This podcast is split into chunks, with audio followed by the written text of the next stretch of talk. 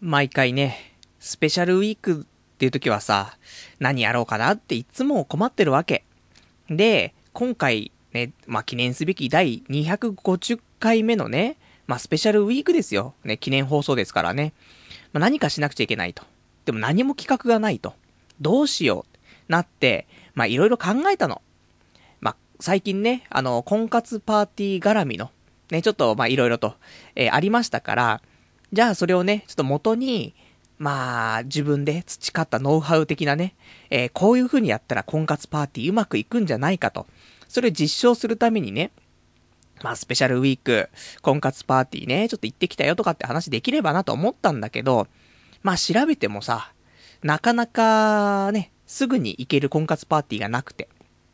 で、残念だけど、婚活パーティー今回なしだなと思って。で、他にも、まあ、いろいろあるんですよ。例えば旅行に行って、ね、ちょっとレビューをしたいなとか、ちょっと出雲旅行ね、近々行こうかなと思ってたから、ちょうどいいなと思ったんだけど、まあ、そんなやっぱりね、すぐには行けるものではないから、これもちょっと難しいなと思って、で、あとは、あのー、まあ、東京スカイツリー、ね、ちょっと行ってみるのもいいかななんて思って、こういう東京の名所巡りしてさ、で、やっぱり、ね、こうやってラジオ聞いてる人は東京の人たちだけではないからさ、ね、地方の人もいるだろうしさ、なかなか東京来れない人もいるから、ね、もう今更スカイツリーとか何言ってんだよって言うかもしんないけど、まあね、そういうのも一つ需要がないわけではないじゃないと。で、いつものね、日常ではなくてさ、こういう風にちょっとね、あの、遠出して、それのね、お話しするなんて、とても素敵じゃないと思って。で、あの、うちからね、少し歩いたところに、まあ、立教があるんだけど、そこからね、あの、スカイツリー見えるの。だから、まあ、行ったことなかったし、まあ、いいんじゃないかなと思って。まあ、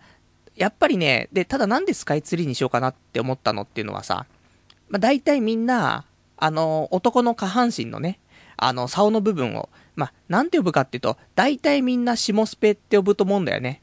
あの、下スペースシャトルのね、略なんですけども、まあ、これがね、定着しちゃってるこの昨今、ニュースタンダードを作りたいなと思ってさ、で、ちゃんとあの、下東京スカイツリーっていうね、浸透させたいなと思って、ね、そういうところから、じゃあスカイツリー見に行こうかなって思ったんですけど、ね。で、まあ、家からね、そんな遠くないの、言っても。だいたい、チャリで1時間ぐらい。で、行けるみたいだからさ。で、俺も自転車さ、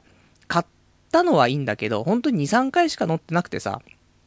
だからこういう機会じゃ乗れないなと思って。で、まあそういうね、どの、どういう道順で行ったらいけるかとかさ、そういうのを調べて。で、途中で、あの伊集院光さんがね、ラジオでおすすめのうどん屋さん言ってたの。で、そこをちょうど通るから、じゃあ行きに、ね、うどん食って、おすすめのうどん食って、それで、東京スカイツリー、ね、行けばいいじゃないと思ってさ、もう完璧だなと思って。で、行こうと思ったその当日ね、あの、まあ、休みの日しか行けませんから。で、朝起きて、雨降ってんだよね。これはちょっと、なん、なんかね、いつもスペシャルウィーク、ね、の前の休みっていうのは、雨降ってんだよね。だからね、なかなかね、まあ、晴れないとできない企画ではありますから、晴れろ、晴れろと思って。で、夕方、4時ぐらいかな、止んだんだよね。だからこれでいけるわと思って、スペシャルウィークこれで安泰だと思ってさ。で、止んで、で、外出たの。だから気持ち、パラついてんの。で、まあ、でも本当に霧雨ぐらいのパラつきだから、大丈夫だなと思って。じゃあ、ね、で、久しぶりの自転車だからさ、もうタイヤの空気とか抜けちゃってるから、空気入れなくちゃつってさ、空気入れて。で、なんかちょっと部屋探したら、あのー、自転車につけるライトが、なんかなくて、じゃあちょっと100円ショップ行ってね、今安いなんか自転車用のライトが売ってるから、じゃあそれつければいいやと思って。で、100円ショップ行って、ライト買って、で、えっ、ー、と、つけて、じゃあ、ね、あの、スカイツリーに向けて行こうと思ったら、また雨が降ってきちゃってね。これダメだなと思って。ね、ここまでいっぱい準備してね、もうやる気満々で、いろいろ調べてね、もうこれしかないなって思ったところでね、まあ、まあやっぱりね、神様見てますよ。ね。こういう、まあ残念なね、結果になってしまいますけども、いつもね、そういうネタはいらないんだよね。実際やっぱスカイツリー行ってこうだったよって話したいのに、準備こんだけしました。いざ行こうと思ったらできませんでした。ちゃんちゃんみたいなさ。そういうのはね、俺求めてないから、まあ、次回ね、もし晴れてなくちゃできないような企画を考えたときは、神様ね、どうかお願いしたいっていうね、部分あるんですけども。まあ、そんなんで、結局じゃあスペシャルウィーク何すんのってね、話なんだけど、まあ、今まで話した内容は、まあ、そのうち、また次のスペシャルウィークか、まあ、普通のね、日常でね、あのー、消化していこうかなと思ってますからね。まあ、それはそれでお楽しみにいただければと思うんだけど、今週、じゃあ、スペシャルウィーク何すんのって話なんだけど、あのー、オナホ、オナホレビューかなって。やっぱり、この童貞ネットっていうね、ラジオでね、最近、オナニーの話、少ないなと思って。まあ、一番ね、最近で、えー、良かったのは、3D カスタム少女。ね、これのレビューは、とても良かったと思うんだよね。だけど、それ以来じゃ、オナニーの話したのって言うと、してないよねと思って。これは良くないよと思ってね。だから、オナホの、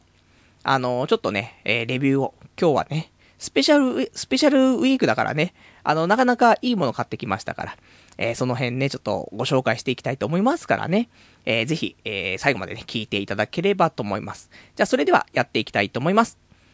童貞ネット、アットネトラジー。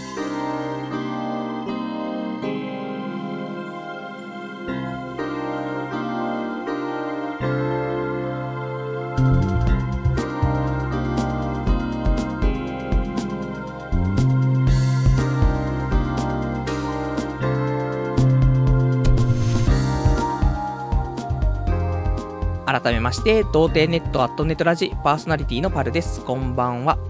まあそんなんでね、まあいろいろ俺も考えたんだけどさ、なかなかね、まあうまくいかない世の中っていうのはね、よくわかってますからね。なんで今日は、オナホレビューということでね、まあただのオナニーじゃなくて、ちゃんとね、器具を使ったオナホっていうね、まあ中学生、ね、高校生ぐらいだと、こういう機会はね、なかなかね、手に入れられないと思いますから、まあ大人のね、楽しみっていうことでね、大人になったらね、パルさんが愛用してたね、オナホグッズ買うぞみたいなね、そういう気力を持ってね、あの、学生時代過ごしていただくとね、あの、ダメな人間になってしまいますから、まあそういう風にはならないでね、あの、まあまあ、参考程度にね、こういう世界もあるんだと、ね、こんなオナホを使わなくてもいい、ね、そんな大人になるようにっていうことでね、あの、参考程度に聞いていただけたらと思います。じゃあそんなんでね、あのー、まあ、お便りとかもね、お待ちしてますんで、えーと、まあ、オナホに関するね、えー、まあ、こんなオナホあるよと。ね、パルさんぜひ使ってみてくださいとか、そういうのもあればね、いただければと思いますし、あとなんか普通のね、なんでもいいんで、お便りとかもお待ちしてますのでね、えー、いただければと思います。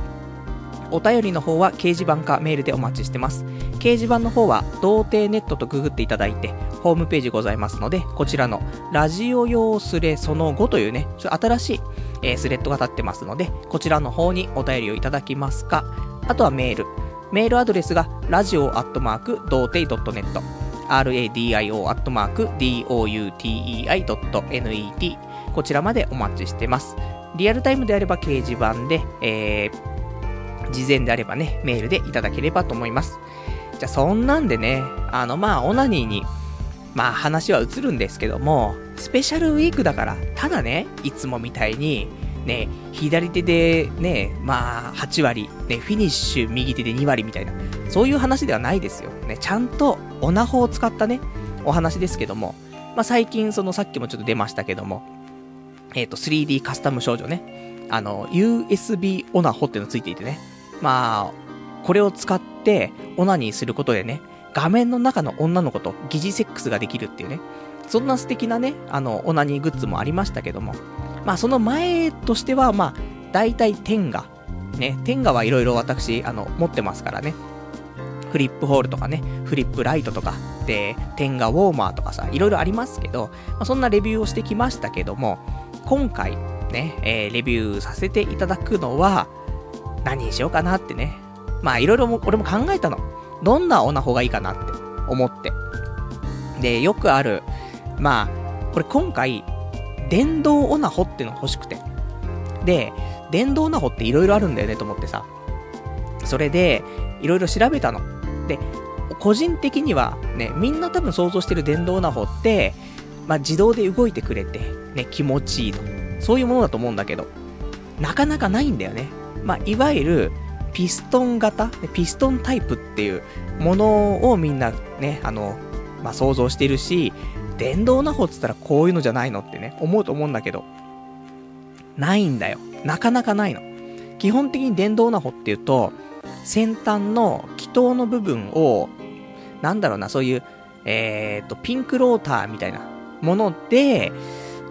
まあちょっと振動させて、で、気持ちいい的なね、もの。だから、電動ナホイコール、本当に気筒を、そういうバイブレーション的なもので振動させて気持ちいい。っていうのが大体主流だと思うの。逆に、このピストン型っていうのは、あまりないのね。だけど俺ピストン型じゃないと意味ないよなと思って。で、それを探してはいたんだけど、あったんだよ。あのー、これがね、A、これなんだろうな、A10 っていうのかな。A は英語のね、A で、ABC の A ね、大文字の A で、10は10ね、数字の10、A10 ピストンっていうね、そういう、あの、オナホがあるんだけど、これは、ピストン型なのね。名前の通り。で、結構良さそうなんだよね。ただ高いんです、少し。あのー、1万円すんだよね。もともとはもっと高いんだけど、まあなんか、あのー、お店でね、まあ値引きとかされていたりとかすると、まあ、最近、あとネットの方でもだいたい1万円ぐらいで買えるもの。で、今回はね、俺も企画がね、あまりなかったからさ、だからもうお金で解決しようと思って、この A10 ピストン、ね、これを行こうと思ってたの。で、実際、ただ、あの、アマゾンとかで、ね、購入すると、届くのがさ、やっぱし翌日とか翌々日になっちゃうから、そうするとね、あまり良くないなと。やっぱり休みの日にゆっくりとレビューをしないと良くないなと思ってさ。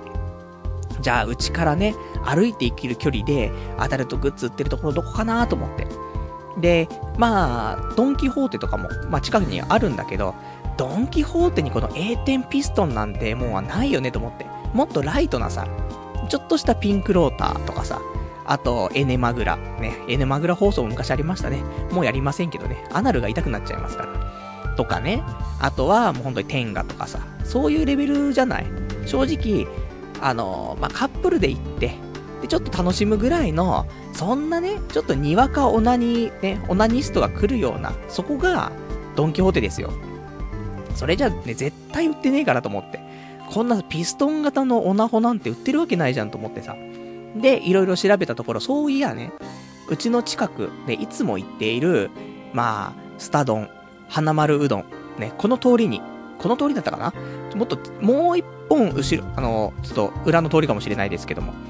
エムズっていうね、まあ、秋葉原とかにもね、あのー、あって有名かなと思うんだけど、エムズっていうアダルトグッズの、なんか総合デパート的なものがね、えー、池袋にもありまして。で、ここだったら、ね、売ってるなと思って。で、ホームページ見たら、一応それ販売してんの。A10 ピストン。じゃあ、これ、ね、直接行ったら売ってるかなと思って。しょうがないよ。1万円しちゃうのはしょうがないよ。俺の企画力のなさだからさ。今回はね、まあ、そういうちょっと豪華なものを使ってね、それでレビューしていけば、まあ、なんとかね、ごまかしていけるかなと思ったんですけど。で、実際ね、行って。そしたら、まあ、俺そこ入んの多分2回目ぐらいなんだけど、もう全然昔に行ったね、記憶しかないから、もう全然覚えてなくて。で、行って、まあ、地下降りてくんですよ。で、地下1階に、えー、そういうオナホとかね、いろいろ置いてあって。で、見ていくと、まあ、客もね、パラパラいて、カップルもいて。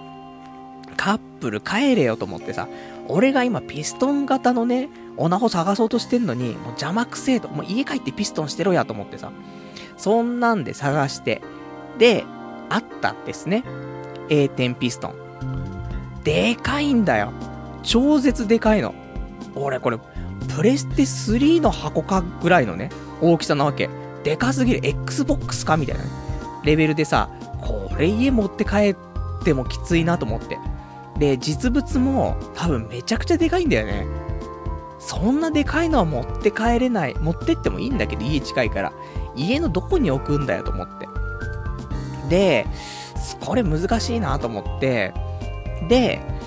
じゃあ、どうしようかなと思って。で、他にも、見てると、まあ、いろんなオナホがあるわけ。で、まあ、俺がね、少し昔気になってたオナホとか、そういうのいっぱいあって、じゃあこういうところでね、あの、妥協点でと思ったんだけど、でもそういうわけにもいかないなと思ってさ。それで、まあ、中にはね、あの、電動オナホ、まあ、もちろんいっぱい取り扱いあるんだけど、やっぱり見ると、その、人部分がね、そういうバイブレーションして気持ちいいってタイプもあるし、あとは、あのー、まあ、ピストン型の他にもね、スクリュー型ってのあるんだよ。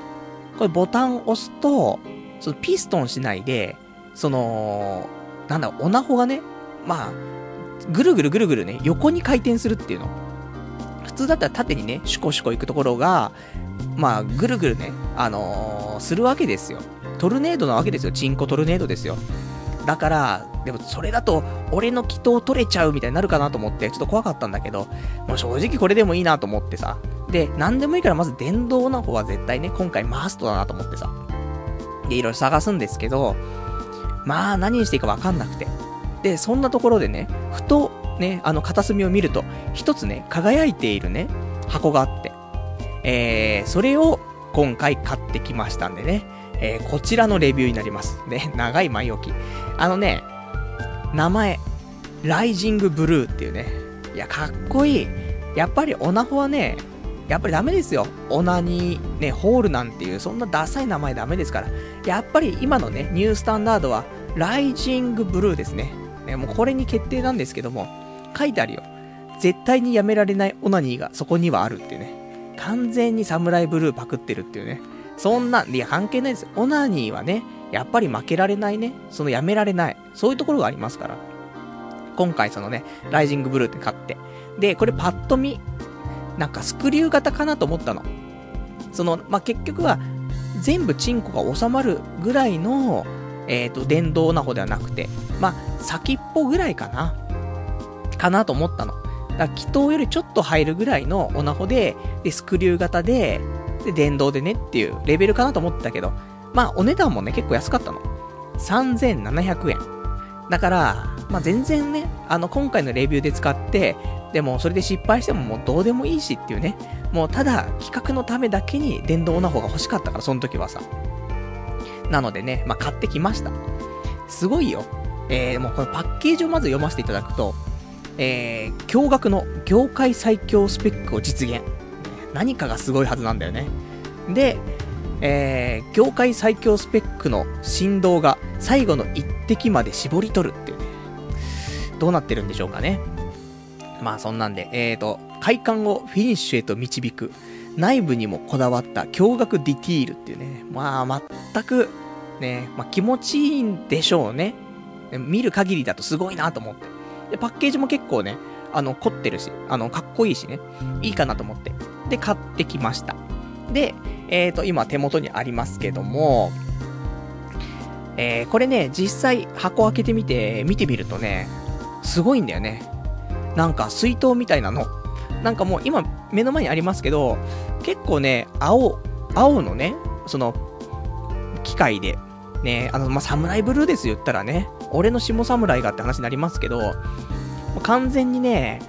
水筒ね、なんか、あれ、遠足行くの？みたいな。ね、そういう水筒みたいな感じになってるんだけど、まあ、かっこいいと思うの。これ全然、あの、遠足の時に持ってったらね、あれの変わった水筒だねって言われるぐらい。でも、あのー、ね、電動で動いちゃうんですけども、それで、で、これを中見たら、これがなんとね、スクリュー型ではなくて、ね、スクリュー型だと思ったんだよ。もう、気筒取れちゃうかと思ったんだけど、そうではなくて、この3700円っていうお値段で、なんと、ピストン型だったんだよね。これはすごい嬉しい誤算だなと思って。それで、まあ、ピストン型で、じゃあこれでようやく試せるだと思って。変な話、ピストン型ってみんなね、何を想像するかっていうと、俺が一番期待してたのはね、まあ、言ったらオナホなんてね、自分で手動かさないといけないし、っていうのはありますけど、俺たち M 気質なね、もう、地女、地女にね、侵されたいと、日々思っている男たちとしてはさ、正直この電動な方をチンコにつけて、もう手放しで、ね、もう電動な方動いてるじゃないっていう。そうすると、ね、俺がもう別に何もしてないのに絞り取られていくと。ね。そういうところを求めてるわけ。ね。こっちが別に手動かしてもいないのに、もうずっとチンコを責められていると。ね。で、ね、もう、やめてくださいって思いながらも、もう電動オナホは止まらずに、ね、ビクンビクンってなるっていうさ、そういうところを求めてるところは、なきにしもあらずじゃない？大体ね、あの、電動オナホみんなね、欲しいなと思ったやつは大体そういう気質があるかと思うんですけども。まあそんなんでさ、で、まあ試しますよ、まずね。で、ただ、これがね、微妙だったんだよね、と思って。正直、あの、この先っぽのところがね、そのチンコ入れられるところなんですけども、一応シリコン製になっていて、で、えー、これがね、規則正しく並んだ32個のイボイボが敏感な部分を上から下から斜めから攻めまくるって書いてあるの。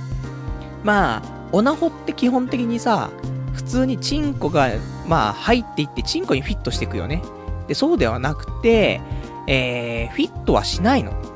で、その、入れたね、チンコ入れたところのスペースに、イボイボが、まあ、いっぱい出ていて、で、それが、ちょこちょことね、あの、気筒をね、あの、まあ、刺激するっていうかね、そんな構造になってるから、俺たちみたいなさ、ハードオナニストにはさ、そんな刺激じゃ無理なんだよねと思って。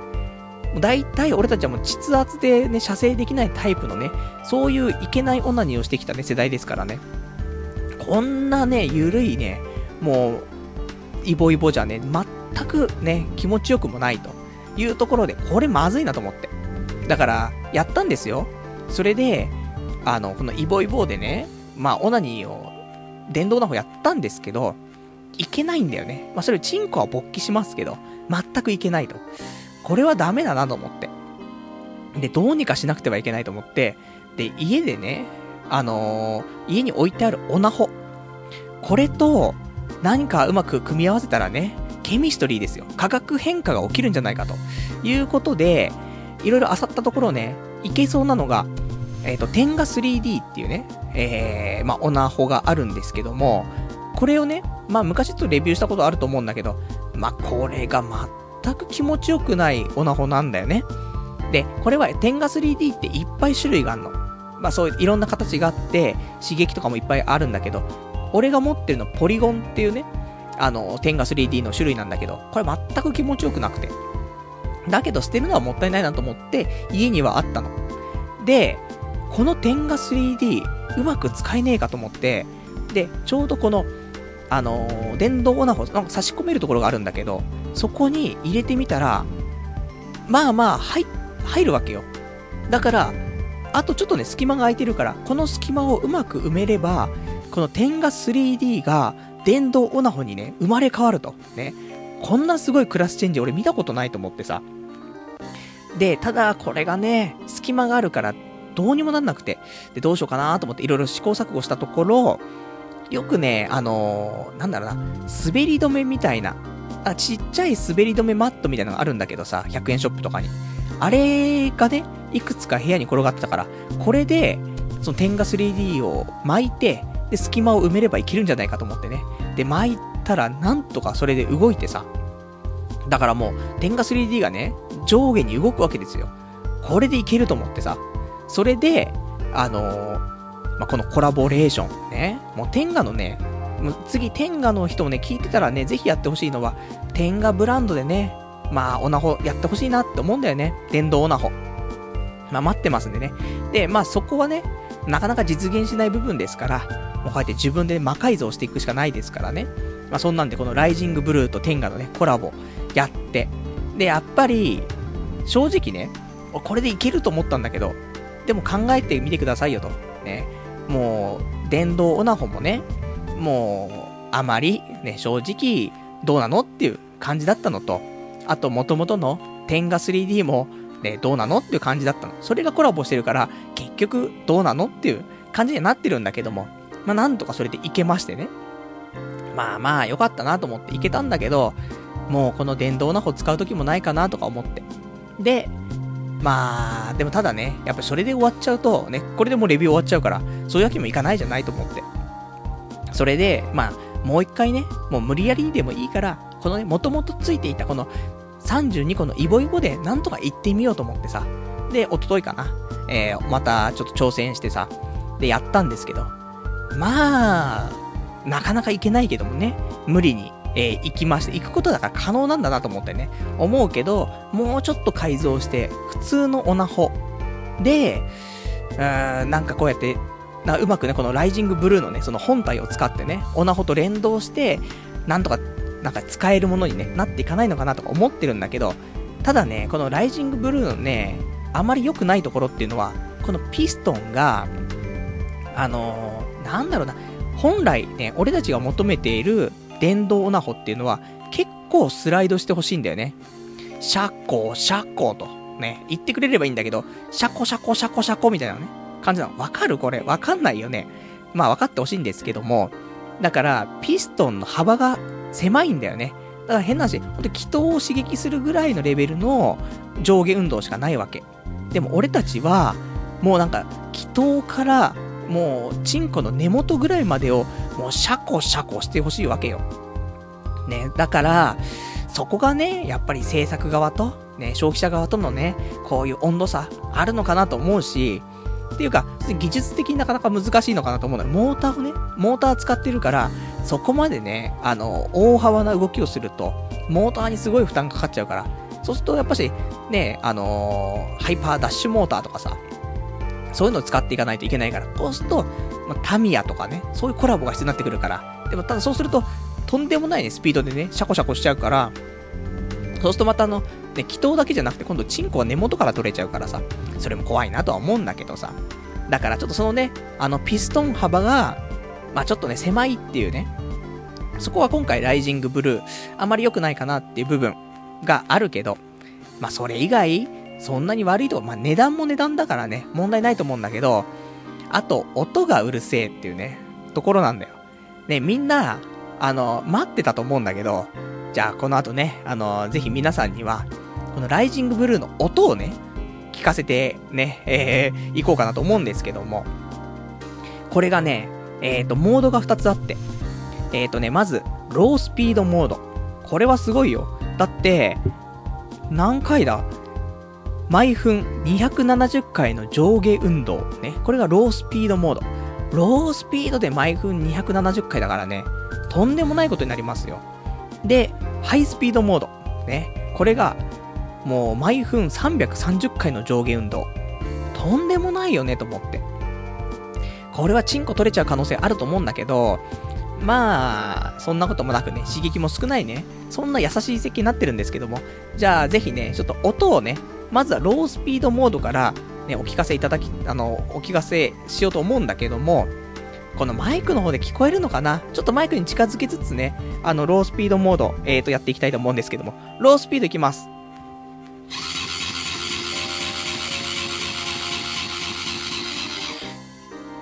聞こえましたでしょうか？ね、聞こえてなかったら悲しいんだけど、まあ、シャコシャコ言ってますよ。ね。じゃあ、えっ、ー、と、次は、ロースピードモードから、ハイスピードモードにね、切り替えますね。まあ、ぜひね、これをね、あの、堪能いただければと思うんですけども。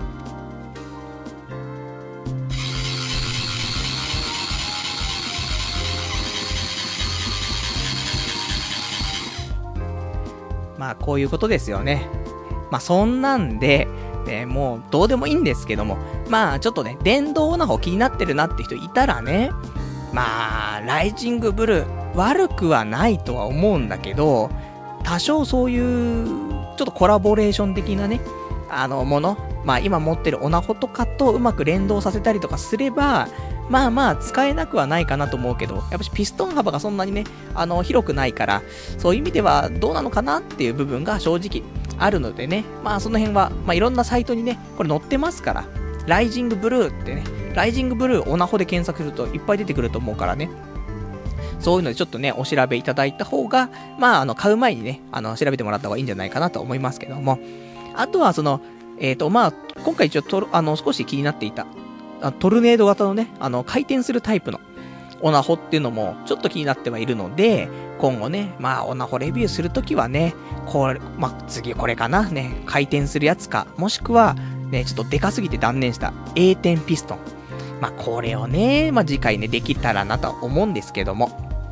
まあそんなんでね、まあオナニーレビューということでね、これが今日のスペシャルウィークだからね、まあしょうがないよねって思うんだけども、なんでね、まあまあ、あの、次回も、もしかしたらね、次回のスペシャルウィークもね、結局雨が降っちゃって何にもできずにね、オナホレビューで終わってしまうね、可能性はあるかと思いますけどもね、その時はね、さらにね、いいね、オナホをちょっと買ってきてね、レビューしたいと思いますからね、まあ、お楽しみにしていただければと思います。じゃあね、ちょっと他にいろいろとね、お便りいただいてますから、えー、読んでいきたいと思います。ラジオネームベルさん。すげえモーター音。壊れかけのロボットみてえだなっていうね、お便りいただきました。ありがとうございます。本当だよね。結構、これが夜中にね、深夜に響き渡るからね、もう、大変ね、まあ、騒音がね、激しいものにはなってますけども。でもまあまあ、なかなかね、いいと思うんだよね。機械とオナニーっていうね、とてもね、なんか組み合わせ的にね、素晴らしいかなと思いますから。まあちょっと壊れかけのね、ロボットみてなんてありますけど。ただこれがね、もう、暴走した時ですよ。例えばだよ。チンコにこれをなんか装着できるようになってて、で、な、なんかわかんないけども、まあ、手が使えない状況になっていると。で、そこで、ね、行くまで動くみたいなオナホだった時に、それが暴走してさ、ね、行ったのにずっと止まらないみたいな。そんなね、ちょっと怖いホラーなね、えー、全然ホラーじゃないんですけどもね、そういうのもね、もう今後、もしかして出てくるかもしんないよ、2000、ね、何年だかわかりませんけど、西暦2000、じゃあ西暦22世紀とかね、行った時にはさ、ドラえもんとかもね、出てきますから、そういうレベルだったら、本当にもう手放しでできるオナホ、ね、出てくるかもしんないからね、そういう時にこういう、ちょっとね、暴走しちゃった時とか考えると、ちょっとね、怖くなっちゃう。オナニー怖いみたいなね。でも、じゃあ好きなんじゃねえかって話なんですけども。あとは、ラジオネーム、さすらいのスロッターさん。みんな、A 点シリーズとライジングブルーを検索だってね、お答えいただきました。ありがとうございます。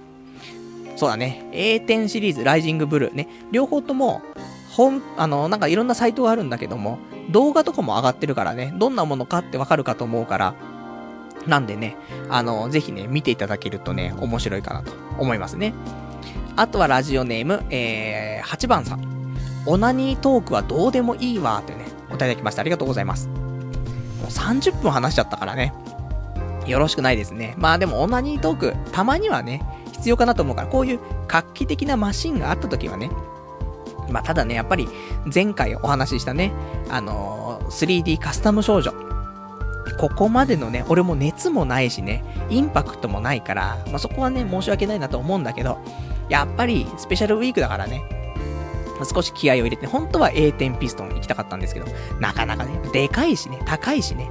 なのでね、ちょっとね、今回こんな感じになりましたけどもね。あとは、えー、ラジオネーム850番、あ、8503。えー、久々の、久々の書き込みです、こんばんは。出雲旅行ですか？サンライズで寝台列車の旅はいかがですか？というね、お答えいただきました。ありがとうございます。サンライズ出雲ってやつか。いいですね。本当は飛行機で行こうかなと思ってたの。まあお金もないですしね、あんまりね。だから飛行機で行って、で安く行けるかなとか思ったんだけど、まあ言っても、まあ、1泊2日か ?2 泊3日だから、で、結構遠いじゃない？やっぱし、出雲ってさ。で、寝台列車だとどんぐらいで着くのかなってのもちょっとまあわからないんですけども、まあ、その辺調べてね、あのまあ、出雲行こうかなって思った理由は、あの、俺中学校からね、好きなアニメがね、あの、アニメの舞台が、え出雲なんでね、まあ行きたいなっていうのと、あとは、その、まあ、10月？まあこれ旧暦で10月らしいんだけどね。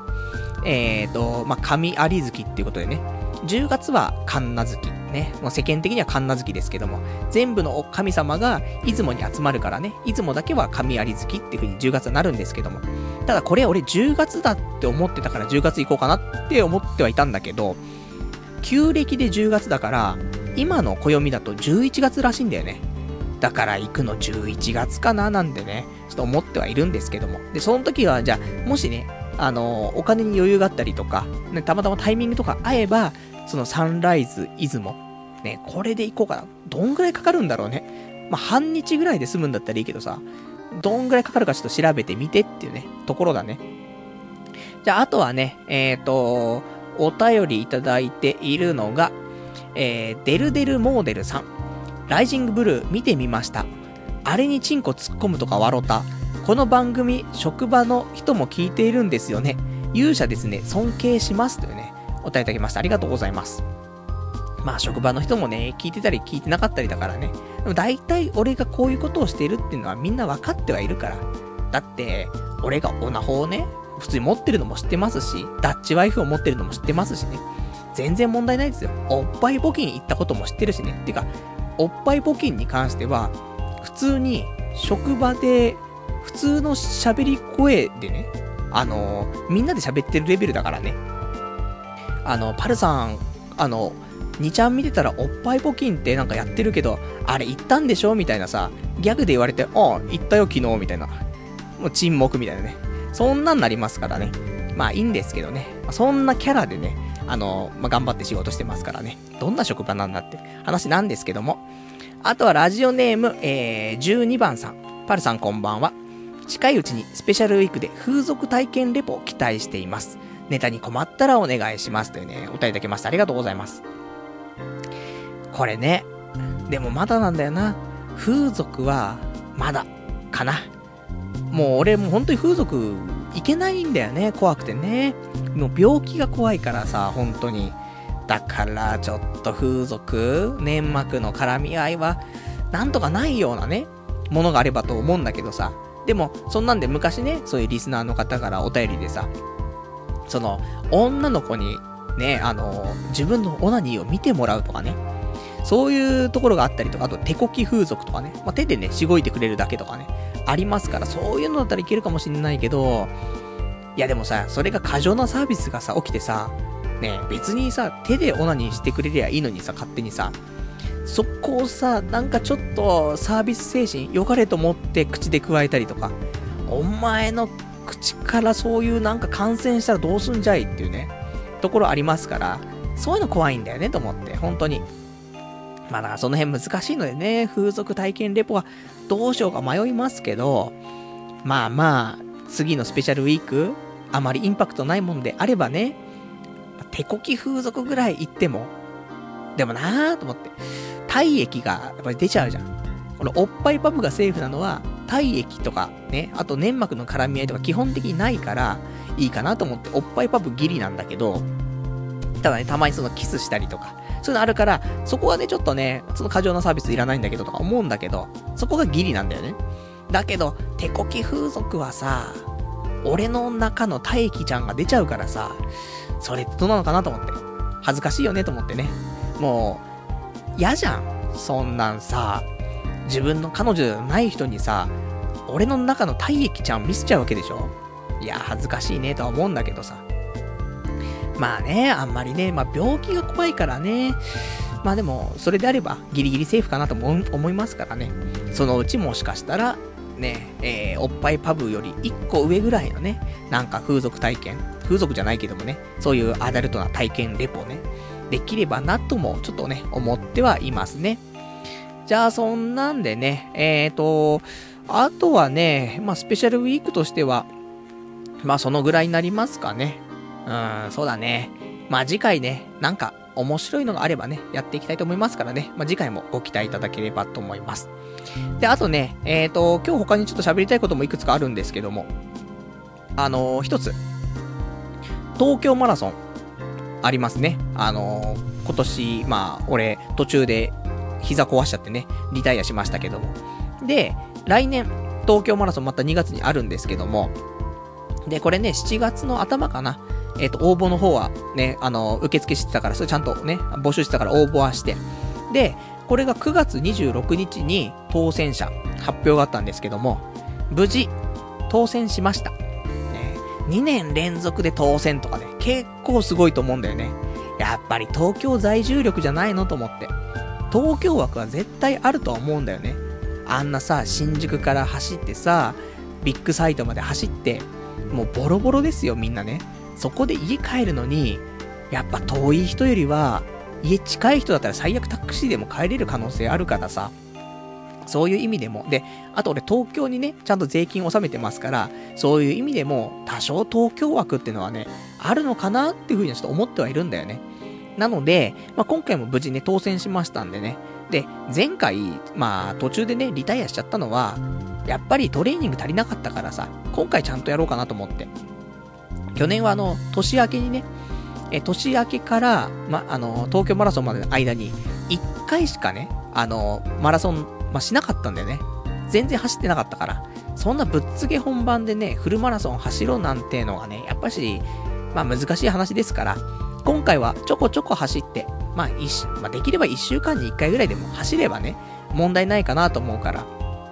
そのぐらいね、まあ、やっていこうかなと思ってますから、まあ、次回はね、あの、東京マラソンはちゃんと完走できるようにね、頑張りたいなとね、思ってますから、まあ、その辺ね、また2月になったらね、えーと、そんなお話出てくるのかなと思いますからね、えー、ご期待いただければと思います。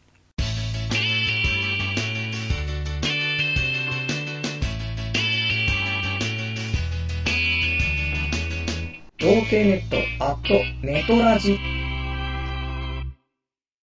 じゃあ、ちょっとね、えっ、ー、と、まあ、通常のね、まあ、コーナーではありますけど、スペシャルウィークなんですけど、今日はね、あの、コーナーやっていきたいと思います。出会いサミット2013。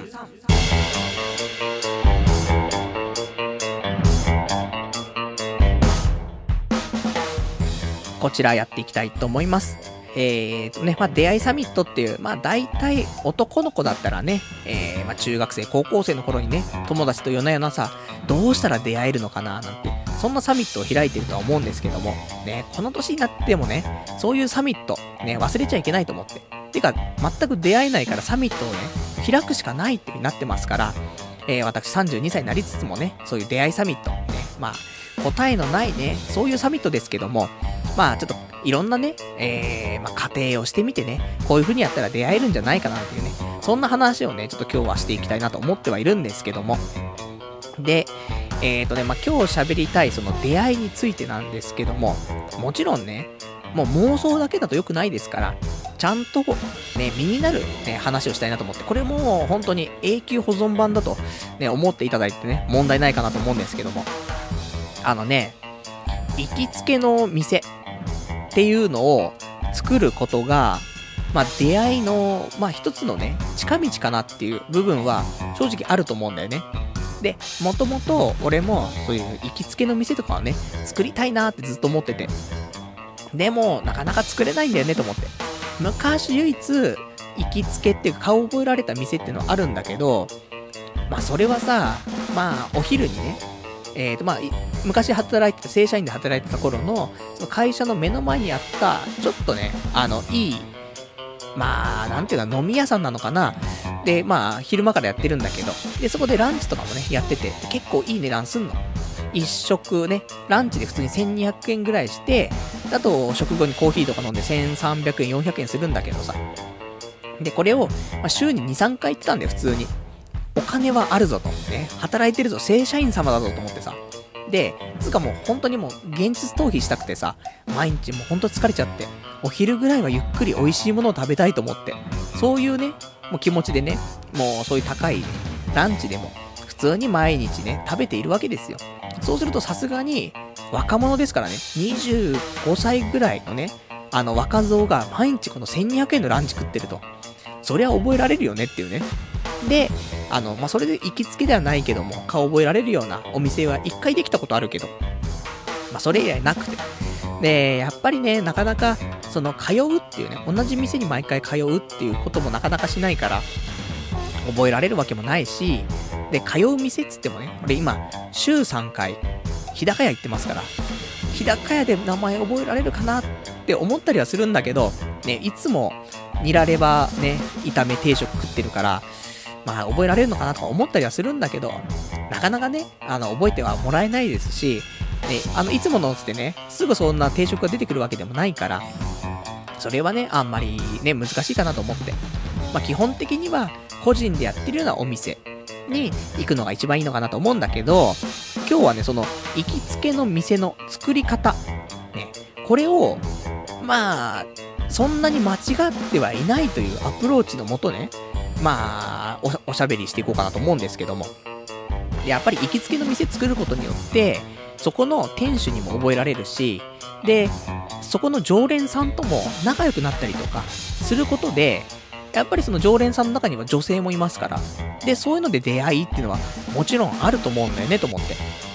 まあそんなんでね、あのー、本当にあの、今日はちゃんとしたお話になるかなと思うんですけども。じゃあ、まずね、もう、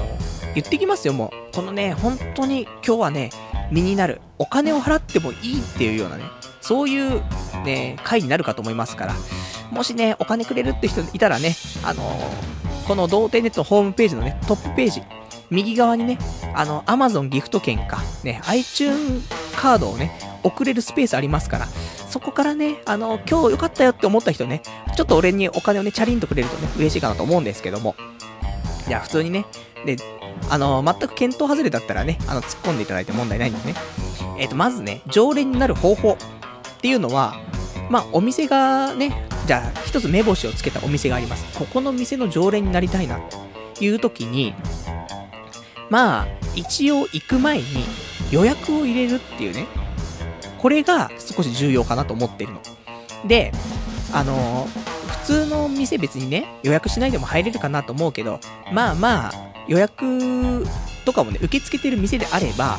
で、事前に予約しとくのもいいよ。何日か前に予約するのもいいんだけど、当日、ちょっと行く前に連絡して、これから行こうと思うんだけど、席空いてますか？っ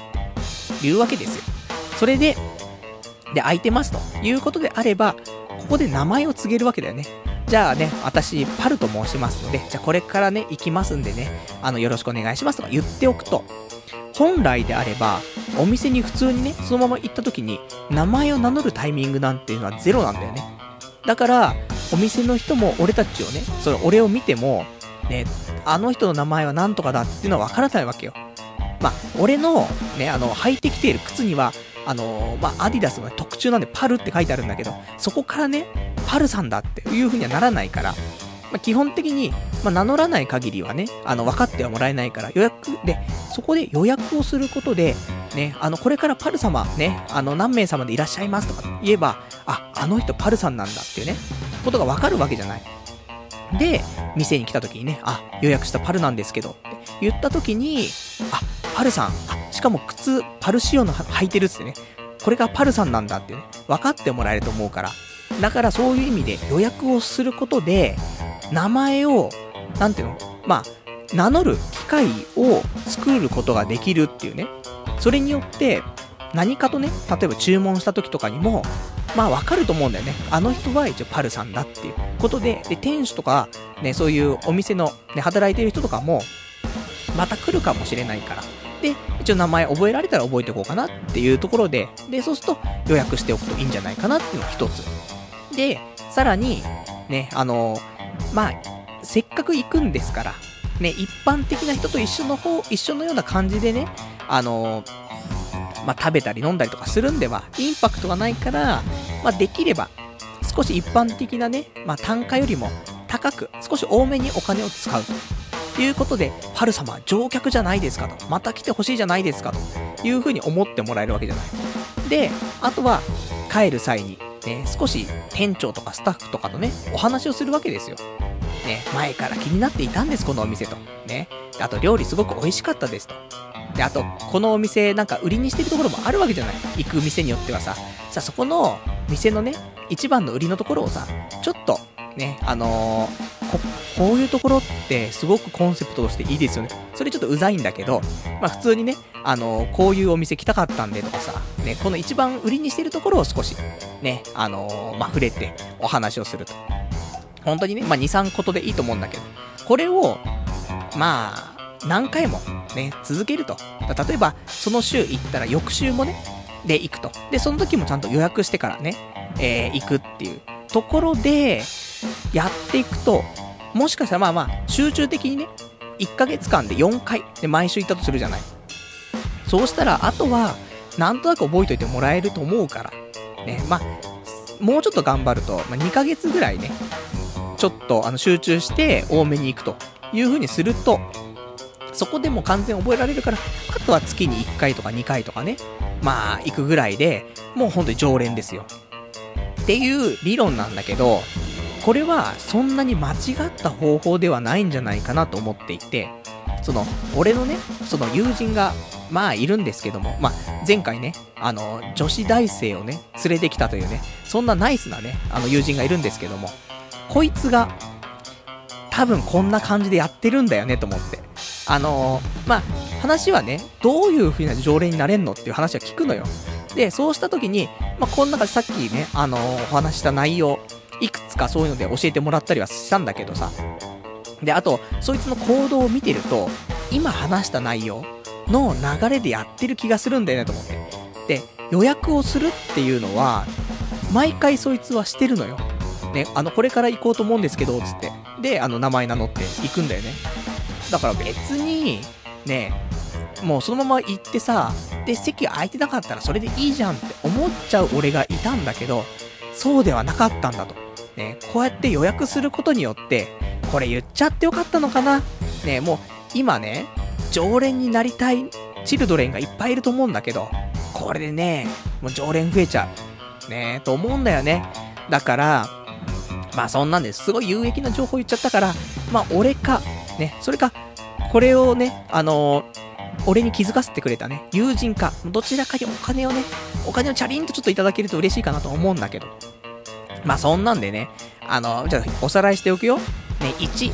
予約を入れて訪れる。これ当日でも、まあ一番、まあ当日でもその前日とかでもいいのでね、でちゃんと名前をね、名乗る機会を作るというね、ところ。で、あと2番目に、まあ人よりもね、他のお客さんと紛れちゃわないように少しだけお金を多めに使う。あとは帰りの際に、ちょっとね、お話をする。まあお会計の時にでもね、お話ししてもいいし、まあ、ちょっと遅くまでいるとさ、外までさ、送ってくれたりする時もあるから、その時に簡単に、で前から気になってた店なんですよと。ね、あの、ずっと来たいと思ってたんですと。で、料理美味しかったですと。ね。で、ちょっと売りにしているところなんかをね、軽くつついてあげると。で、あとは、その翌週もね、その毎週のようにね、また予約をしてから訪れる。ね、そうすると、いいんじゃないかなっていうね、そういう話ですから。今回の出会いサミット、ちょっといいと思うんだよね。で、これで常連になることで、他にもその店の常連いますから。で、そこの、まあ女性とね、知り合ったりとか、あとはそのお店で働いてる女の子とも知り合いになれるし。で、あとは、ね、もしかしたらだよ、もう大富豪の、ね、おじさんがいて、で、その人と、なんかね、常連同士で、なんか和気あいあい、ね、意気投合してさ、そしたら、うちの娘はどうじゃと、ね、いう話が出てくるかもしれないじゃない。そういうのもあるから、まあそういうね、行きつけの店を作るっていうのは、一つ出会いにね、まあ一番近い道なのかなっていうところでね、今日ちょっとお話をしましたけども。ただね、俺もう酒飲めなくなっちゃったからさ、そういう、例えば飲み屋とかね、まあ今そういうお店いっぱい増えてるじゃない。だからそういうのもなかなか行けないし、ね、酒飲めないのがね、結構きついなと思うんだけどさ、あとは、まあ、他にもそういうカフェとかさ、個人でやってるカフェとか、ね、そういうところもあるから、まあ、そういうところ毎週ね、行くっていうのもいいかなと思うんだけど、ただ予約とかがなかなかできないし、名前も名乗れないしさ、そういうの難しいかなとは思ったりするんだけど。で、あとはまあ、ね、曜日とかっていうのを、あの、毎週何曜日に来るっていうよりは、多分同じような時間に行った方が、このね、大体この時間ぐらいにいつも来てるなとかっていう意識がね、生まれるのかなと思うから。やっぱ働いてる人ってさ、あんまり曜日ってさ、なんか忙しいな、忙しいなと思って、あ、忙しいと思ったら今日日曜日かと。か、そういうレベルだと思うからさ、あんまり曜日の感覚ってないと思うんだよね。週末金土日とか、あとは平日、月火水木とかさ、そういう意識ぐらいしかないと思うから、曜日で言ってもあんまり分かってもらえないかなと思うから、まあ普通の飲食店とかであれば、時間帯、ね、この時間にいつもこのね、なんか注文する人いるなみたいな、とかで覚えてもらうのもあるかもしんないけど、やっぱり常連になるには名前を覚えてもらうのが一番だと思うから、やっぱりその名前を名乗るタイミングっていうのがあるところ。そうすると予約を入れていけるところっていうのが一番いいのかなってね、一応思ったりするのでね、もしよかったらちょっと実践していただければと思います。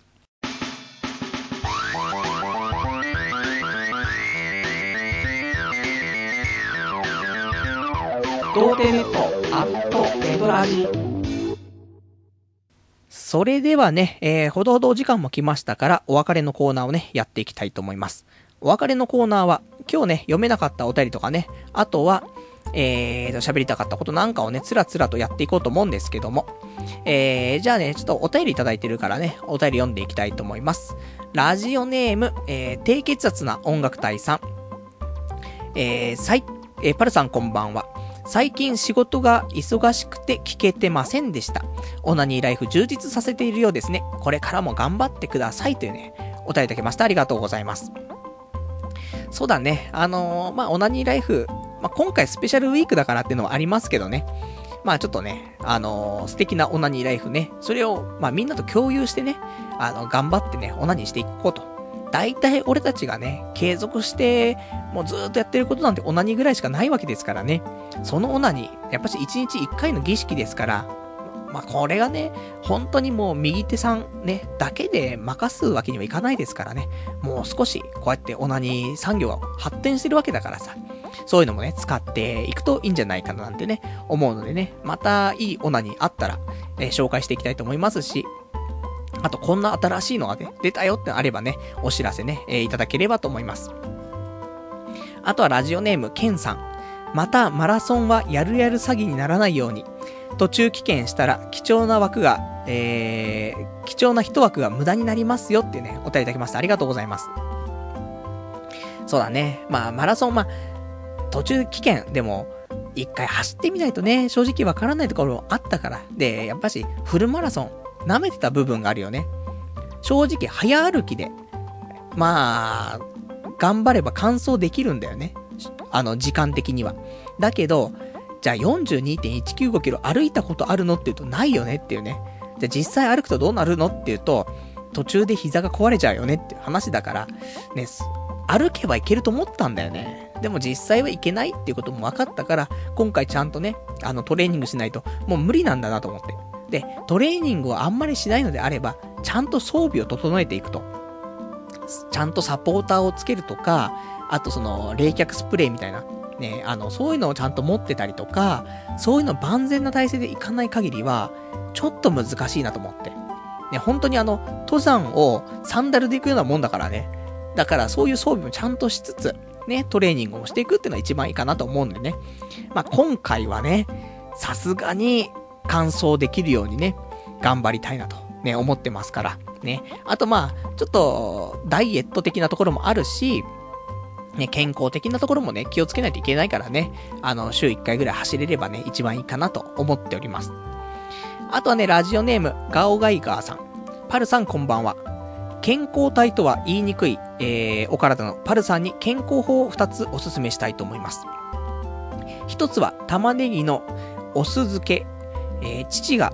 半年ぐらい食べていたのですが、健康診断で中性脂肪の数値が激減したそうです。おつまみとして作れますし、お手軽です。2つ目は、以前もおすすめしたかもしれませんが、自供術という日本古来からある体操です。1日15分ぐらいで毎日やると肩こりから持病まで幅広く治る、えー、幅広く良くなるらしいです。名前から宗教みたいな感じがしますが、変な思想とかはないのでご安心ください。えー、人間、体が資本なので、健康には気をつけましょうというね、お便りいただきました。ありがとうございます。この二つ、玉ねぎのお酢漬けと自供術ね。俺ね、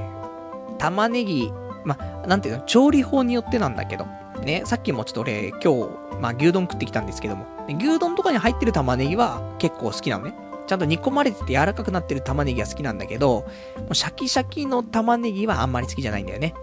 まあそういう調理法で好き嫌いで少し、まあ出たり出なかったりはするんだけど、これが玉ねぎね。あと、えっ、ー、と、お酢。ね、俺酸っぱいのと辛いのが苦手なんだよね。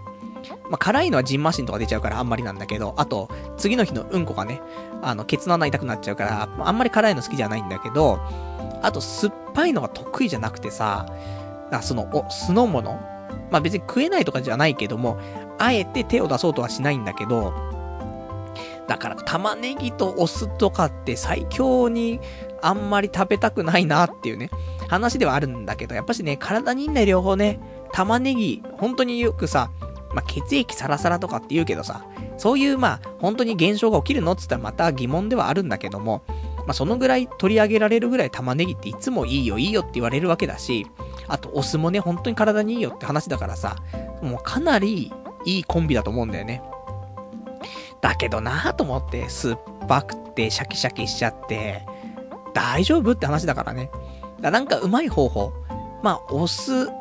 通に玉ねぎを煮るか。ね。玉ねぎを、まあ、醤油とかで煮るときに、まあ、ちょっとお酢とかも入れて、で、煮て、ちょっと煮物みたいな、玉ねぎの煮物みたいな、ちょっと貧乏煮みたいなっちゃ、なってますけども。ね。そんなのを作ったら、結構いいかもしんないね。で、ちょっと隠し味で酢が入っているみたいな感じであればいけるのかな。ね。でもこれで中性脂肪とか減るっていうからね。まあ、ちょっと試してみたいなとは思います。あとは、自供術ね。もうちょっと難しい漢字なんでね、あの、掲示板の方に書いてありますからね。あの、気になる方、えー、こちら、童貞ネットの掲示板見ていただけるとね、自供術っていうもの、あの、漢字出てますけども。まあ、多分、ひらがなで検索しても出てくるかと思いますからね。で、なんかその、日本古来からある体操ということでね、15分ぐらいやると、もう結構良くなるよと、すべてがね。いう話なんで、ちょっと宗教チックな感じがね、えー、滲み出て、きてますけどもね。全然、そういう思考はないっていうんでね、まあそこはね、ちょっと信用していきたいなと思うんですけども。でも、で最近ね、なんか、体の健康、なんか良くならないかなと思ってやってることってあるって、うん、自供術かなって言われた時には、うん、こいつはやばいって思うかもしんないけども、まあちょっとね、調べてみて。で、あのー、無理なくできそうであればね、やってみたいなと思うけど、でも1日15分って結構だぜ。って思うけど、でも、ただ、1日2時間ね、あの、オナニーにね、時間費やしているんであればね、そこ1時間45分にして15分自供術っていうね。で、自供術とオナニーのね、コラボをすることによって、なんかとてつもいい、とてつもなくね、充実した、ね、そんなオナニーが過ごせるかもしれないから、ちょっとね、あの、調べてみてね、やってみたいなと思っております。じゃあ、あとね、今日ね、他喋りたかったことっていうのがあるんだけども、えっ、ー、と、FX。ね、久しぶりに聞いたでしょ ?FX って言葉。ね。俺こと FX の申し子が、なんと、FX の講座をまた2つ新しく開設をしましたっていうね。そういう話なんだけど。今回、えっ、ー、と、広瀬、広瀬通商っていう、えー、ところと、JFX っていうところのね、講座を2つ開設しまして。まあ、なんか系列は一緒のね、会社みたいなんですけども、で、これなんで作ったかっていうと、まああの、ちゃんとね、こういう、まあ FX の講座とかって大体作ると、まあキャンペーンがあって、ま、作った後にいくら以上入金して、あの、何回以上取引とかをすると、まあキャッシュバックとかがね、もらえたりとかっていうのがあるんだけど、それで、まあうまいところでやると、えー、まあ実際の現金でっていうのと、なんかポイントでとかっていうので、まあ、人口座あたり1万5千円ぐらいもらえたりするのね。なので、で、今回その広瀬と、えー、JFX 両方合わせて、ちゃんと全部キャンペーンを適用すると3万円ぐらい、えー、キャッシュバックが来るのね。だから、まあちょっと2つ解説して、まあ3万円ね、落ちてるお金は拾っておこうじゃないかということで、まあ解説してみたんですけども。で、これ取引を結構、まあ、しないといけないのね。まあ、何回取引すんのかな？まあ、30回ぐらいは取引しないとね、いけないんだけども。で、30回取引って結構なんだよね。まあ、1取引1万円だと考えて。で、30万円ぐらい取引をしないといけないの。だから何度も何度も取引しないといけないんだけど、でさ、で、これを、なんとかね、達成しないといけないと思って。で、この間開通した日にね、入金して。で、えー、すぐにね、取引始めたんだけど、取引を始めてる間に、なんか知んないけど、2サイトで、マイナス8000円になってんだよね。あれと思って。FX の申し子なのにと思って。で、8000円マイナスになっちゃったら、キャッシュバックみたいなのが、その、3万円来てももう、8000円マイナスが2万2000円じゃんと思って。で、まださ、全然取引途中だからさ、これからもっともっとマイナス膨らんでったら、キャッシュバックよりもマイナス、マイナスになっちゃうじゃんと思って。FX 会社の思惑通りじゃんと思ってさ。で、そんなブルブルしてたんですけども、なんとかそのマイナス8000円はプラス3000円までね、戻して、で、今12回ぐらいね、あの両方の口座でね、取引してあるから、あと18回ぐらいね、取引すれば、まあ、キャッシュバックの対象のね、そのキャンペーン完了になりますから、なんとかその間にね、あの、マイナスにならないようにね、プラスで終わるような感じでね、取引できればなとは思うんでね。あの、そういうサイトもね、結構ありますから、まあ、あの、もし FX ね、やってみようかなとか思ってる人いたらね、そういう、まあ、素敵なね、えー、講座、ね、解説のキャンペーンとかあるからね、ぜひちょっとお試しいただけたらと思います。で、このね、今回作った広瀬とかね、JFX っていうのは、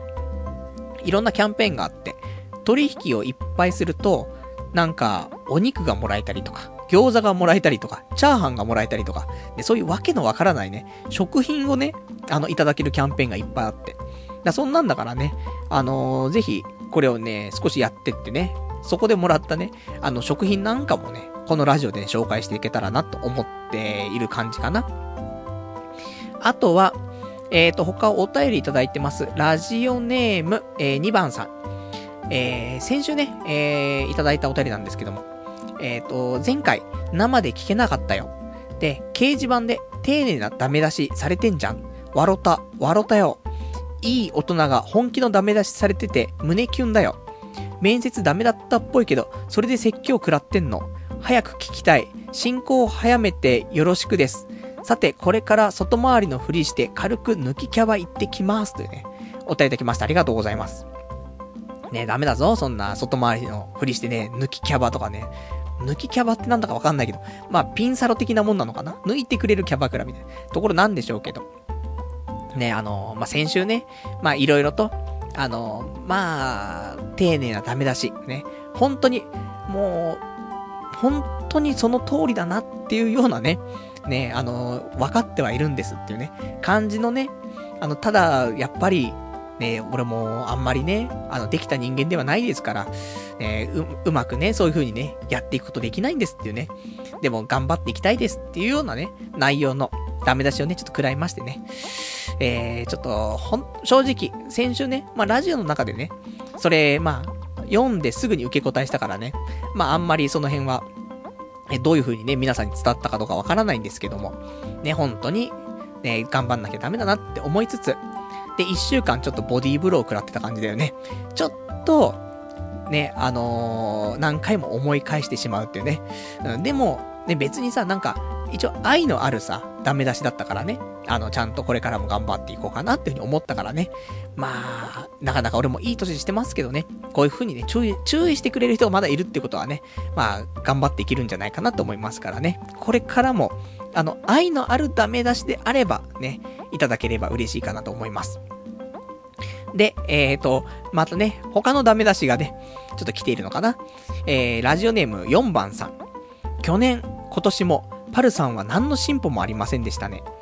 宅建もパルさんが7月から本気出すって言っていたから応援してたのに、転職しながら資格取得に励んでいる人はいくらでもいます。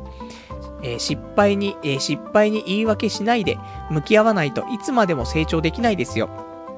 恋愛も結婚も同じだと思います。パルさんが現実逃避する癖をやめれば、人生一気に好転すると思うなぁというね、お便りいただきました。ありがとうございます。まあ、ダメ出しというかね、本当に、あの、その通り、ね、それで、やっぱり、その現実逃避しないでね、ちゃんと頑張ればね、地道に頑張れば、本当に、パルさんだったらね、人生良くなると思うんだけどなっていうね、そういう本当に旗から見てね、あのまあ、他の他人ではないけど、そういう人がさ、その、旗からちょっと遠目でね、違う角度から俺を見ると、本当にこの人、ちゃんとやればね、あのー、良くなってくと思うんだけどなっていう、そういう話だと思うからね。まあ、ちょっとアドバイスの通りね、しっかり頑張っていきたいなとは、本当思いますんでね。あの、ただ、ね、毎度のようにね、やるやる詐欺、ね。まあ、やるんだよ。あの、最初ちょっとだけ、ね、あの、加速するんだけどもさ、すぐに息切れしちゃってさ、で、もう最後ゴール地点前ぐらいでね、ダッシュはするんだけども、もう時すでに落とし、遅しっていうさ、そういうパターンが多いからね。まあ、本気は出したんだけどね、っていうね。ただ、まあ、正直、宅建に関しては、今年本当に、あのー、やってないからさ。で、去年ね、ほんと2年計画で、つってやるっつってね。で、今年こんなんだったからあれだけど、一応その、1年目は、結構、やったちゃやったと思う。だから、まあ、来年もね、あの、しっかり、その、いつからとかっていうんではなくてね、本当にもう、気づいた時にはもう、やってるような感じでね、頑張っていきたいなと思うから、た、まあ、で、まあ正直ね、あの、受かんないと意味ないと思うけど、本当に知識としてもね、必要な知識だと思うから、まあ正直、受かるつもりでもやるし、本当はこういうところで明言するんだから、まあ受かる、ね、ちゃんとやるぜって言うかもしんないけど、でもまあ、正直なところ、受かんなくても、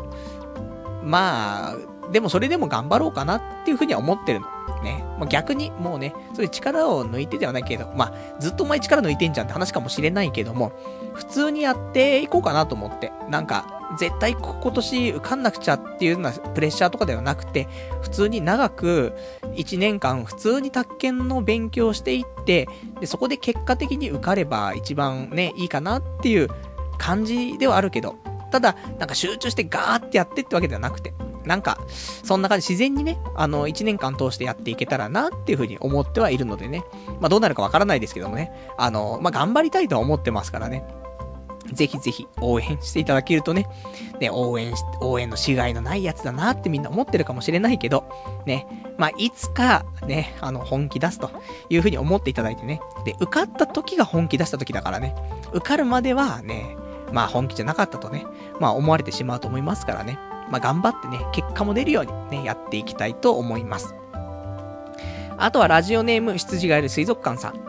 来年こそは宅建頑張ろうな。宅建って1年勉強してダメだったら適性がなかったって諦めるやつが多いって言うし、3年越しの勉強で合格したらむしろかっこいいと思うぞというね、お便りきました。ありがとうございます。こんな風にね、応援してくれる？ね、なんか、パルもね、いろいろ、まあ、いろいろ指摘されて、落ち込んでるんじゃないかと。このね、ガラスのハートの野郎がね、もう、みんなの応援を含めたね、そういうちょっとした軽いダメ出しでも、こいつはもう心折れちゃってるんじゃないかということでね、あの、羊がいる水族館さんね、あの、フォローしていただきましてね、あの、ありがとうございます。まあ、本当にね、あの、1年目、一応半分はね、点数取れたからさ、まあ、この調子で頑張っていけばっていう風にはちょっとね、思ったりはしたから、まあ3年目、頑張ってね、合格したら、まあいいんじゃない？あの、33歳で3年目でさ、で3回目のね、そういう挑戦でなんとか合格みたいなところであればね、まあ俺も33歳で宅建持ってれば、まあまあ、底辺から少しね、抜き出せる可能性もあんのかなと思いますから。まあかといってね、俺宅建取って、その資格活かすの？っていうと、それもわかんないんだけどさ。まあわかんないけども、まあ取ってく、取っておくことでね、まあ結構プラスなことがすごく多いからさ、やっぱし家業だったりとか、あと今後ね、まあ、自分が家買うかどうかもわからないけども、そういう不動産関係のね、本当に自分が生きていく上で関わってくる不動産関係の話とかもね、少し分かってはくるので、まあ、全然無駄じゃないね、資格だったりとか、あのー、知識だったりすると思いますからね。まあ3年目、ちょっと頑張ってね、行きたいなと思っておりますね。じゃあ、あとね、えっ、ー、と、お便りいただいているんで、あそうだよ。あのね、今日ちょっと読みたいって思っていたお便りがあって、こんな遅くになっちゃって申し訳ないんですけども、えー、ちょっとね、読んでいきたいと思います。えー、ちょっと長いんですけども、ラジオネーム、ヒロさん。パルさんこんばんは。第1回からポッドキャストでいつも拝聴しています。この度、新たなコーナー、童貞をスタートラインに縦に投稿したいと思い、お便り出しました。えー、今回は好きな女性とどうすればスタートラインに立てるかの、えー、相談です。自分は現在30歳直前で会社を経営しております。高校と大学では柔道部で首相をやっていました。やり手のビジネスマンを装っていますが、それは表向きの姿で、実は中身はグッズグツのアニメ好き童貞です。23歳の時に童貞を卒業する機会がありましたが、あまり好きではない女性と、えー、付き合っていたせいか、本番で、えー、息子が拗ねてしまい、今に至ります。その後も他の女性からお誘いいただくのですが、毎回お断りさせていただいています。というのも、実は高校時代から好きな女性がおりまして、その女性は私が柔道部だった頃の先輩にあたる女性です。一度、高校生の時に告白したのですが、後輩としか、後輩としか見れないということで振られてしまいました。卒業後私は東京の大学に行き、彼女は地元の京都の大学に行きました。距離ができてしまったのですが、メールをしたり、自分が京都に戻ったと、えー、戻ったりした時は、食事に行ったりと、細々と関係は続きました。自分が東京に就職してから、再度お付き合いを申し込んだのですが、や、えー、やはりダメで、その人、えー、その女性には彼氏ができていました。ショックでしたが、関係は切らず、先輩と後輩の中で甘んじていたのですが、去年、その女性が東京に旅行に来る機会があったので、食事をし、その後に飲むことになったのですが、お店がなく困っているところ、私のホテルに来るとお誘いがありました。しかし、動揺してしまった私は、さすがにそれは申し訳ないなどと言って、なんと断ってしまいました。本当に死んでしまいたいぐらい後悔しました。そんな関係が今まで続いていたのですが、その女性から10月に富士山に行きたいから一緒に行ってくれないとお誘いがあったのです。何やら悩んでいるらしく、富士山に登って気を晴らしたいそうです。もちろん、富士山では一泊します。しかも二人っきり。その女性は何を考えているのでしょうか？私にはわかりません。富士山では自分の気持ちを改めてぶつけてみるか、先輩の悩みを解消するために徹底的にもてなすか、えー、心底迷っています。女性の前ではどうしても尻込みしてしまいます。パルさん、私はどうすればいいのでしょうか？できればその女性で、童貞を卒業したいです。長文すいません。よろしくお願いいたします。というね、お便りいただきましてありがとうございます。この、ね、えー、ラジオネームヒロさんの今回のお悩みを1時間かけて、ね、あのー、お話をしていくっていう、そんなスペシャルウィークの方が良かったんじゃないかっていうぐらいね、あの、なかなかいいね、あの、お題、ね、こういうお便りいただいたんですけども、まああのー、30歳手前でね、経営者をしているというね、もう、高校大学、ね、もう柔道部の首相ですよ。そんなね、もう多分、パッと見たらすごいね、できるビジネスマンなのに、実は、ね、グッズグッズの、ね、アニメ好き童貞ですよ。俺がもういっつもね、あの、アニメレビューすると不評ですけども、このラジオネームヒロさんはもしかしたらね、おパルのアニメレビューいいじゃねえかっていう風に思ってくれているね、そんな童貞の可能性がありますけども。で、彼の今回のお悩みは、そのね、あの、ずっと高校の頃から、ね、あの、いいなと、ね、ずっと好きだった女性がいて、ね、先輩がいて、で、この人と、ね、あの、今度、まあ、富士山に行くことになったと。で、その時に、まあね、ちょっと先輩、ね、女性の先輩も悩んでいるところがあるみたいだから、それにね、もうちゃんと付き合ってね、解消するために頑張るのか、もしくはね、ちゃんとその時にもう一回思いを伝えて、ね、過去にね、もう二回、まあ、振られてるっていうか、ちょっとそういう風には見れないなっていうところ言われ、言われてね。で、今に至ってると思いますけども、もう一回、ね、三度目の正直、ね、もうそういうので、ちょっともう一回ね、やってみるのはいいのかというところなんだけどさ、個人的にはよ、これ本当にあの、なんだろう、今これを読んで、今喋るから、もうあまり、あの、参考程度でね、その時思っただけの話だからね、あの、あんまり考えて喋ってるわけではないのでね、その辺申し訳ないんですけども、やっぱり、まあ、これ両方行くっていうのはちょっと虫がいいかもしんないけど、やっぱり、えっ、と、まず、じゃあ富士山に登るっていうのは、ぜひ行った方がいいと思うんだよね。どっちにしろ。その、先輩の悩みを解消するっていうことを徹底するにしても、自分の気持ちをね、伝えるにしても、やっぱり富士山、一緒にね、一泊するっていうのは、俺はいいと思うから、これはまずぜひね、行きましょう。ね。それで、えーと、やっぱり、その先輩悩んでいるわけだから、そこは解消できるようにしてあげたいと思うけど、女性はさ、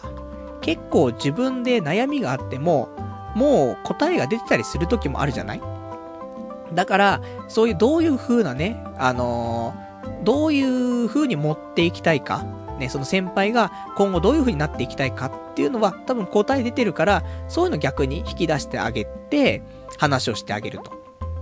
だから別にさ、これこれこうでこうだからってさ、なんかね、できるビジネスマンだからね、しっかりとそういうので解決策とかってもいっぱい出せると思うけど、っていうよりも、多分女性は心の中で決まってるから、まあ、解決策ね、本当に出してほしいっていうタイプの人であれば出してあげるのも一つだと思うけど、まあ、話を聞いて、どういう風にしたいのかな、どういう風に心を決めたのかなっていうのを引き出して、それを肯定してあげるっていうね。で、そこでね、その、どういう風にしたいのかっていう内容が少し、まあ、ずれているとかね、もっとこうした方がいいんじゃないの？ってあったら、そこに対して少しアドバイスをするとかね。そういうのがいいんじゃないかなっていう。俺ぐらいの、やっぱし乙女心が分かってくると。ね、やっぱし俺もバレンタインにね、手作りチョコをね、作っちゃうぐらい乙女心分かりますから。まあまあ、そんな感じでね、女性には対応してあげればいいかなと思うんだけどさ。で、さらに、で、それで、もちろんその話を聞いて、で、その引き出して、それを肯定してあげて、で、それがもし少し違ったら助言してあげて。で、これをすることでさ、やっぱり、もう安心するじゃないで、もともとも長い付き合いだし。で、ね、その、前にはさ、そういう泊まってるホテルに来るとかっていう話が出たぐらいね。まあ、まあ、心は許し合ってる。先輩と後輩ではあるけども、心は許し合ってるし、もしかしたらそういう過ちがね、過去にも起きた可能性があるような、そういう関係ではあるから。だから、まあ、ただね、わかんないよね。その時点では普通にね、その飲み屋とかが全然なくて、それでね、場所もないから、それで本当に、ただね、場所としてね、私のホテル来るっていうような話だったかもしれないけど、やっぱりそういうプライベートスペースにね、人をあげるっていうことはさ、やっぱり多少なりとも、まあ、あまりね、そういう間違いがあっては、っていうふうには思ってるかもしれないし、後輩だからそういうことするっていう風にはね、想定してないっていうことの安心感で誘ってるところもあるかもしれないけど、本当に嫌がられてるわけではないし、本当に、まあ、何かが転ん、うまくね、転んだら、普通にいい関係になっていくっていう可能性をね、秘めてると思うから、もし、その彼女が、先輩がね、えっと、今彼氏がいないとか、彼氏とうまくいってないとか、で、そういうことがあれば、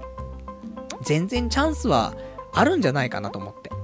だから、ただ、そこでガツガツ行くのもあれかもしんないけど、逆に、今までガツガツ行かなかった部分がね、すぐ引いちゃったりとかする部分があるんであれば、もしかしたらちょっと、強く押してみるのもね、ただ、この後輩、先輩後輩の関係崩れちゃうのは嫌だかなって思うかもしれないけど、それでも、まあそういうね、なんか、無理やりとかじゃなくてね、ちょっと、押し、押してみるというかね、いうのも、時には必要かなって思ったりはするよね。俺たちみたいなさ、童貞気質のやつはさ、あんまり押していけないじゃない？押せ押せでいけないから、だそういうのでちょっと強く、えっ、ー、と、押してみるのもいいんじゃないかなと思って。で、そういうね、なんかすごい嫌な、お互いが嫌な思いとかしないレベルであればさ、まあ別に、その時はね、ま、だって過去に2回断られてるわけだから、今回3回目だからさ、3回目断られたってさ、別に関係が変わるわけじゃないからね。そういうのは大丈夫かなと思うから、もう一回もちろんね、そういう、まあ、先輩の悩みとかも解消した上でね、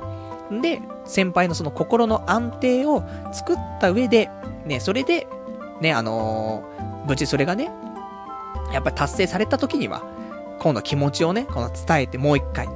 で、やっぱりお互いもういい大人じゃない？で、そんなさ、高校生の頃だったらさ、またあれかもしれないけど、やっぱりいろんな経験をね、お互いしてきた中でさ、もう結構いい年の中で、二人で、泊まりでね、行くっていうのは、最悪何かがあってもね、それはまあいいかなって思ってる部分はないとは言えないと思うんだよね。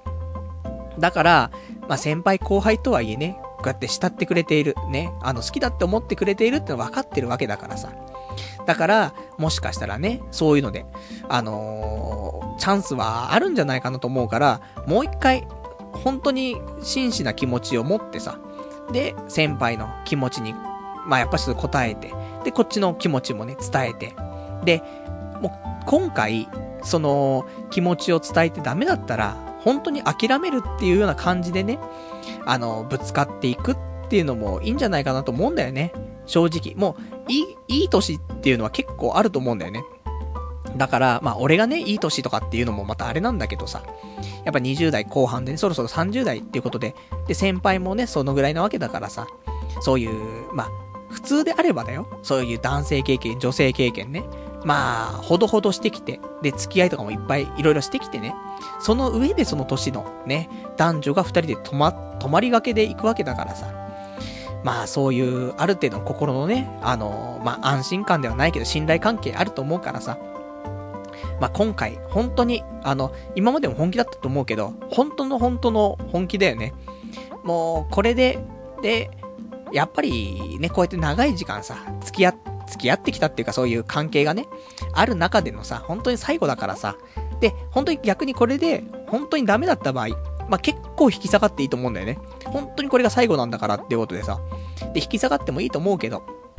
それで本当に今回その、富士山ね、えー、から降りたら、ね、もうそこで、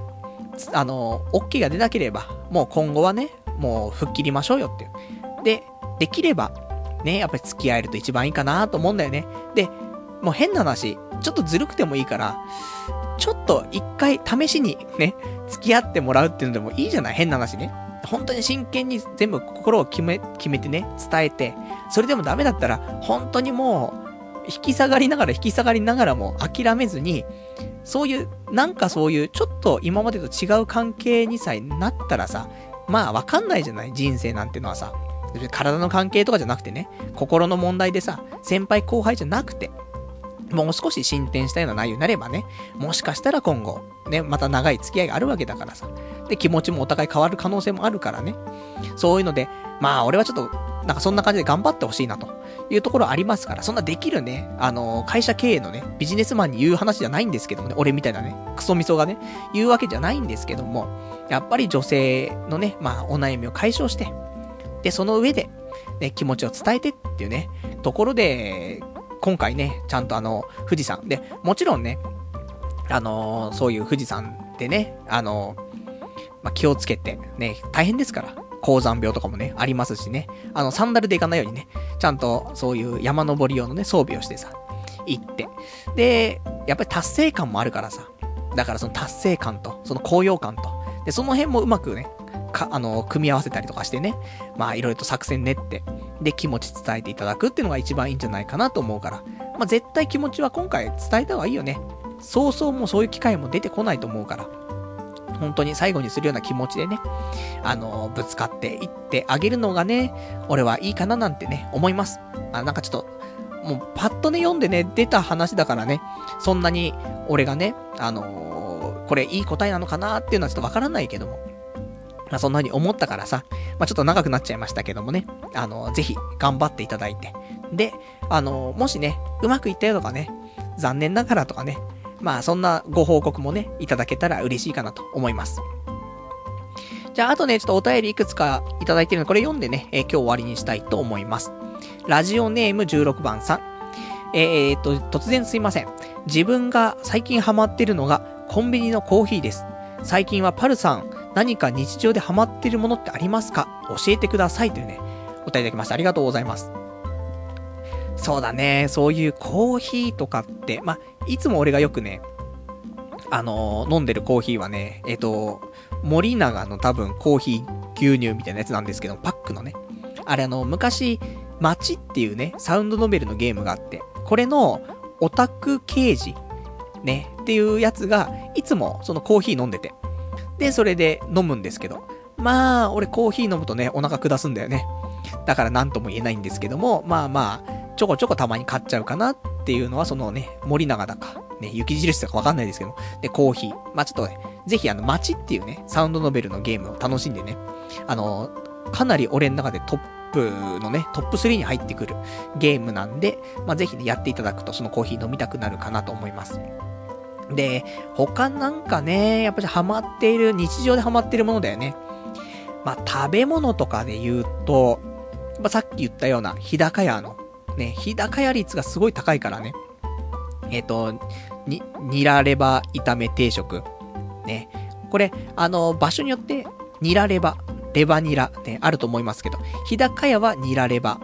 炒め定食だったと思います。ね。で、これがね、いいんだよね。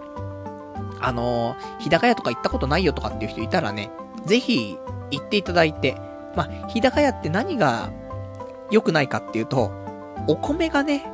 そのなんかちょっと空調とかです、風とかが結構当たると、もうすぐ米がね、パサパサなんだよね。そこだけ、ね。そこ以外は日高屋は俺大好きなんでね。なんで、日高屋のニラレバ炒め定食。ね、これは、いい、いいし、もう一人暮らしのね、男はやっぱ栄養バランス崩れるから、俺もね、あの、蕎麦ばっかり食ってた時期がありましたけど、それだと本当に体調崩すから、そんなんで、もう蕎麦か、えー、煮られば、ね、定食、食べてしまうなっていう、最近そんなんかな、本当に。なんで、あのー、まあ、コーヒーね、えー、コンビニのコーヒーね、ハマっているっていうことなんでね、この次は、日高屋の煮ら、煮らればね、炒め定食。本当にだって俺、株とかね、日高屋の株買おうかなって思っちゃうぐらいだもんね。そのぐらい行ってるからね、週3で行ってるからね、もう2日おきね、1日おきぐらいでは行ってるから。だからね、そろそろもう名前覚えられても、ね、俺が座った瞬間にニラレバ炒め定食が出てくるぐらいのね、感じでもいいのかなって思うんだけど、まあ、全然ね、やっぱチェーン店だったりするとね、なかなか覚えてもらえないと思いますからね。やっぱり個人店に行ってね、顔覚えられたらいいなって思ったりはするんだよね。まあ、そんなんかな。あとは、えーと、あと、じゃ最後ね、えー、お便り、ラジオネーム17番さん。おい、パルさんをいじめるなっていうね、お便りできました。ありがとうございます。ねあの、みんな、ね、いじめてるわけじゃないんだよね。あの、良かれと思って、ね、指摘をすると、どうしても、俺がね、もう、指摘され放題なね、行動をとってるから、もう、突っ込みどころ満載になっちゃってっていうね、そういうのがあるかと思うんでね。まあ、俺もね、あの、みんなにね、突っ込まれないような、ね、きちんとした大人になれるようにね、もう十分大人の年代じゃないですかって話あると思うんでね、